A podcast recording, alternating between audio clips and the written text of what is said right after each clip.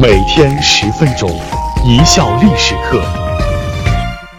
大家好，我是主播小溪，我们今天来说一说四次气歪鼻子的段祺瑞。作者江城胡子。段祺瑞小时候因顽劣被父亲打歪了鼻子，留下了终身残疾。此后，每当生气时，段祺瑞鼻子就会歪向一侧。需要经过人工按摩才能复正，他因此也得了个“歪鼻子将军”的绰号。据历史资料记载，他曾经有过四次气歪鼻子的事儿。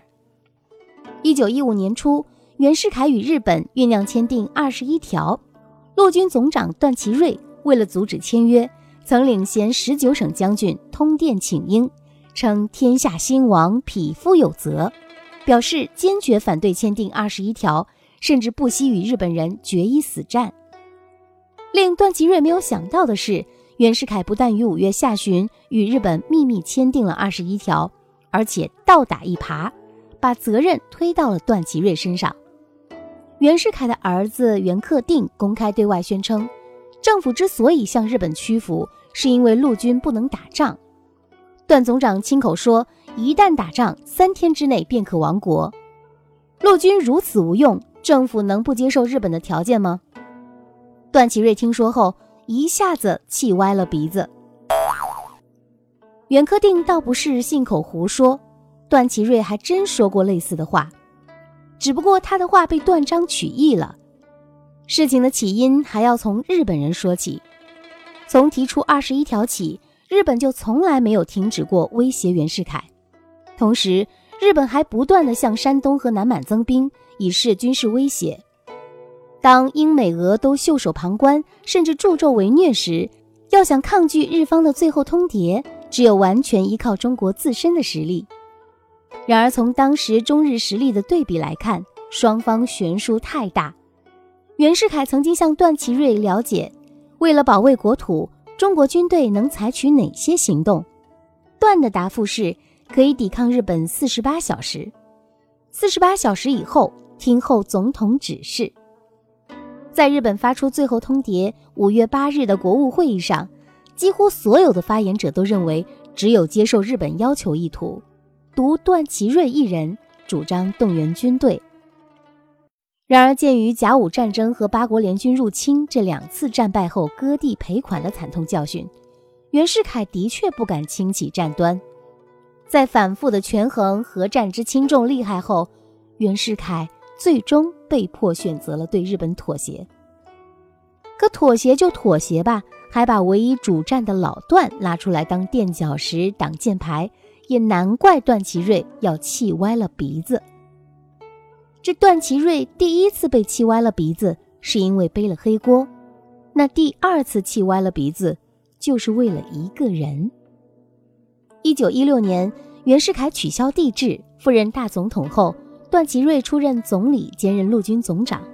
他想抓人权，就提出让徐树铮出任国务院秘书长。袁世凯听后脸色陡变，恨恨地对带话的张国干说：“又是徐树铮，军人总理、军人秘书长，真是天大的笑话。”但他想到。因称帝闹剧导致众叛亲离的处境，又缓和了口气，对张国干说：“你告诉知权，啊，知权呢就是段祺瑞，徐树铮是军人，还是当陆军次长吧？”段祺瑞听后勃然大怒，没想到落到了这个地步，他还是一点都不肯放权。这次段祺瑞又气歪了鼻子，经过按摩才得以恢复。其实袁世凯第一次看到徐树铮的时候，印象就不好，评价六个字：一脸的书生气。要说识人用人，袁世凯可比段祺瑞强很多。段祺瑞用人就一条，往死里用，只要觉得某个人对自己胃口，就一条道用到黑，也不管这个人表现究竟怎么样。段祺瑞至少用错了两个人。这两个家伙岂止是把老段给坑惨了，直接把老段的武力统一理想打翻在地，一地鸡毛。一个呢就是徐树铮，他在民间名气很大，主要因为两件事儿：一是收复外蒙古，二是极其的聪明。头一件事儿其实吹得有点过头，人家蒙古的王公本来都打算回归了，小徐要抢功，于是呢霸王硬上弓，虽然拿回来了，但是很不得人心，不久就丢了。蒙古反正就快回来了，为什么这么急呢？个人的私欲作怪，想青史留名呗。徐树铮干的错事儿岂止是这一桩？段祺瑞不管事儿，都交给他把关。小徐呢，还真不把老段当回事儿，不少大事儿要事儿不请示老段就自作主张。比如说，利用完梁启超和研究系，一脚把人家踹开。这过河拆桥玩得太过分，失去了很好的盟友。又比如擅自把西园借款给了一部分张作霖，拉奉军到湖南帮打湘桂联军，结果奉军拿到好处后就跑回东北去了。再比如没问过段祺瑞的意思，直接把陆军上将老资格的陆建章给毙了。最后一件事儿，直接导致了小徐丢命。就是作为陆建章的侄女婿，冯玉祥在河北廊坊劫了徐树铮的火车，然后直接给毙了，算是给陆建章报了仇。徐树铮的所作所为，正应了那句话：出来混，迟早要还的。机关算尽太聪明，反误了卿卿性命。段祺瑞用错的第二个人是张敬尧。这家伙在吴佩孚眼里是个饭桶，带的部队不仅战斗力很差，而且纪律极坏，比土匪还要土匪。这样的人竟是段祺瑞实现武力统一的重要支撑，南征三大主力之一。结果在湖南一触即溃，事后却做了湖南督军，把功劳最大的吴佩孚给气的直接按兵不动了。就这样，段祺瑞的统一大梦毁了。所以呀，袁世凯对段祺瑞手底下的人非常不感冒，能不用就不用。要说呢，这宦海浮沉几十年的老袁，看人的眼光确实是比段祺瑞要高得多啊。段祺瑞这次气歪了鼻子，纯粹是自作自受哦。要说前两次气歪了鼻子都跟袁世凯有关，这第三次鼻子被气歪的肇事主就是继任的大总统黎元洪了。袁世凯去世后，黎元洪继任大总统，段祺瑞任内阁总理兼陆军总长。此时正值第一次世界大战。一九一七年二月，美国宣布与德国绝交，局势开始明朗化了。北洋政府决定选择协约国这边，于是决定对德国宣战。总统府和内阁本来已经达成了一致，不料事到临头，黎元洪却变卦了。五月六日。段祺瑞率领全体内阁成员，带着对德参战提交国会案，来到总统府，让黎元洪盖印。黎元洪随便翻阅了一下，便递给身旁一位姓唐的监印官。这位唐监印官因有总统撑腰，就有恃无恐地说：“此案我不能盖印。”竟把文件推了回来。这一下把段祺瑞身边的教育总长范元濂惹恼了，他大叫一声。你是何人？不配说不盖印。接着跨前一步，猛力一推，把这位监印官从门里推了出去，把门上的玻璃也撞得粉碎。段祺瑞目睹全过程，早就气歪了鼻子，一句话也说不出来了。这次事件直接触发了中国近代史上的一件大事——府院之争。其实这事儿跟前面提到的徐树铮还是有点关系的。有一次，徐树铮拿着一份委任状，请黎元洪盖总统印。黎问起其人履历，徐竟然答道：“现在实行内阁制，总统您何必多问？我很忙，您还是快点盖印吧。”典型的不把村长当干部，拿豆包不当干粮啊！黎十分愤怒，对左右说：“我本来不要做什么总统，你看他们眼中哪里有我？”而段祺瑞。对徐却每每纵容。有一次，徐以辞职要挟黎元洪，段祺瑞竟为他说情，甚至于说：“凡徐所为，本人愿负其责。黎元洪等听了都觉得寒心，因此最初的府院之争与徐树铮有很大的关系。徐树铮的嚣张跋扈，使总统府秘书长张国干愤而辞职，乃聘请一样霸气纵横的丁佛言为总统府秘书长。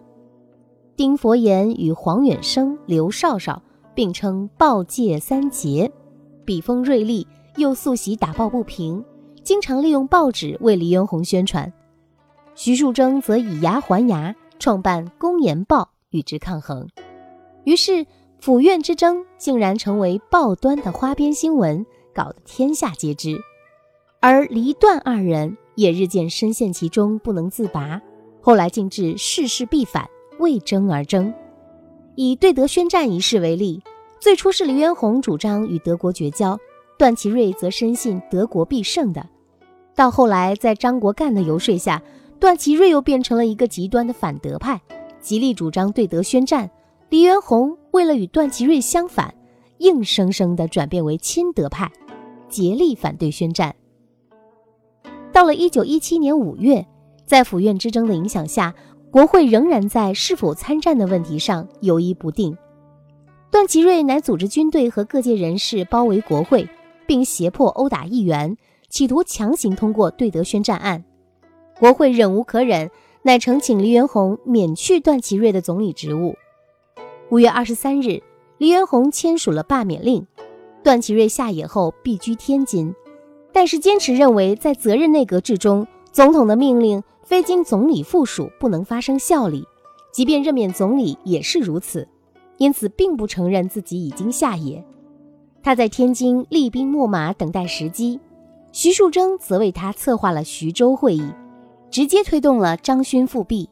张勋入京后，拥立宣统复辟。张勋复辟很快就被黄雀在后的段祺瑞镇压。李元洪于是后辞去总统职，总统改由冯国璋担任。府院之争告一段落。前三次段祺瑞气歪鼻子都是因公，因私气歪鼻子的事儿也曾有过。一九二九年，段祺瑞下野来到天津，在租界做起寓工。期间，他曾赴大连疗养。从大连回到天津不久，突然吩咐大管家王楚清将他的三姨太送回北京。临走时，段祺瑞交代以后每个月给他寄三十块钱。过了一个月，王楚清在开支的账本上就记了一笔，付三姨太三十元。月底。王楚清照例把账本送给段祺瑞审核，段祺瑞看着看着，突然把账本一扔，什么话也没说，鼻子先气歪了。这下可把王楚清急坏了，也不知道哪笔账写的不对，又不敢问，只得默然退下。那里自有姨太丫鬟给段祺瑞按摩正鼻子。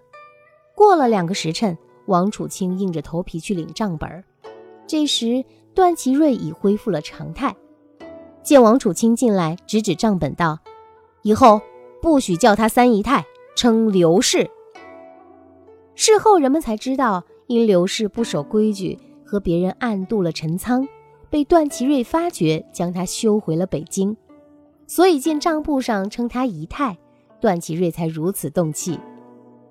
要说段祺瑞在对待妻妾问题上还是比较开明的。他的第四位姨太太貌美如花，知书达理，段祺瑞很喜欢。但他一进门就愁眉不展，心事重重。原来呢，他已经有了意中人，段祺瑞便忍痛割爱，吩咐他妻子要像嫁女儿一样置办嫁妆，吹吹打打，很热闹的成全了他和意中人的婚事。而这次被气歪了鼻子，估计也是因为三姨太闹得实在是不像话了。才让老段如此的光火吧！感谢大家的收听，本节目由一笑而过影音工作室出品。